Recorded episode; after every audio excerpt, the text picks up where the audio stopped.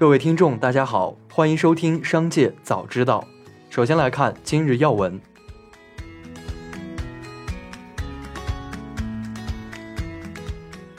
五月四日，业绩和分红不如预期，格力电器早盘跌停，截至收盘，股价为三十五点四二元，跌幅百分之九点九六。这是格力电器近三年来为数极少的跌停。去年全年、今年一季度，该公司净利润同比增长百分之六点二六，百分之二点六五。而且，二零二二年的年度分红金额也不如前几年。后复权股价来看，四日跌停后，格力股价已经再次跌至二零一五年六月的高点附近，相当于近八年来投资者的收益都已几乎归零。工作人员表示，二三季度是行业的相对旺季，或有望带动公司业绩。公司对下半年比较有信心。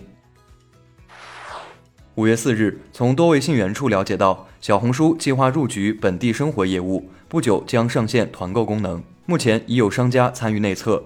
小红书 App 上，平台已开设本地生活官方账号“土拨鼠”，旨在帮助用户挖好店、扒好货。同时，还推出了实力发电计划和探照灯计划。旨在招募到店餐饮商家和服务商、本地美食探店博主。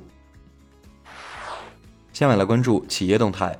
据京东集团消息，五月四日，京东青年城正式启动。该项目用地正是京东此前花三十亿元买下地块。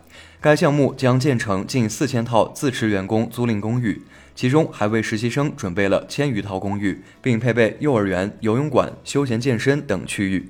这一项目的总投入预计将超过六十亿元，加之去年投入百亿设立住房保障基金，京东在住房保障上的支出成为近年来京东在员工福利的最大投入，也是近年来行业最大的员工福利投入。天眼查 App 显示，近日北京豆博士科技有限公司新增一则限制消费令，申请人为周杰伦，涉及合同纠纷案件。案件审理流程显示，前不久窦博士已因此案被强制执行六十四万余元。值得一提的是，涉诉关系解析显示，周杰伦此前曾多次因肖像权纠纷起诉窦博士。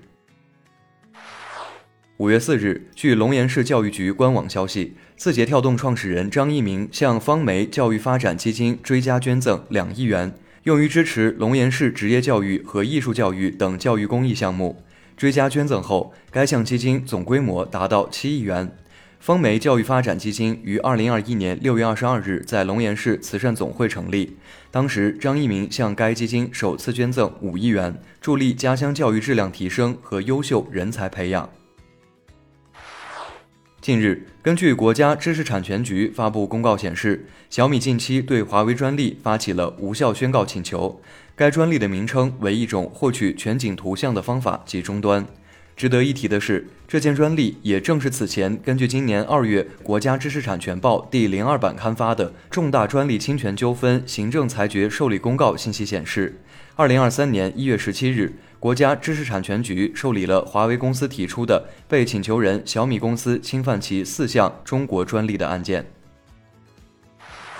五月四日，消息称，拼多多总部将从中国迁至爱尔兰。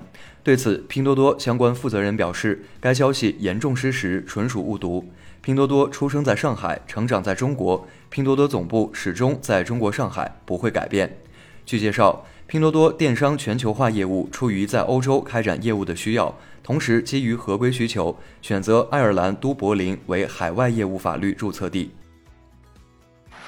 近日。泰国一名政府官员透露，泰国政府正与宁德时代等动力电池制造商就在泰国建设生产设施进行谈判。这或许意味着宁德时代将进一步将其生产基地版图向东南亚扩张。宁德时代的官网显示，该公司目前在全球有十三个生产基地，其中十一个在中国，一个在匈牙利，一个在德国。该公司目前在东南亚没有生产设施。一起来关注产业发展动态。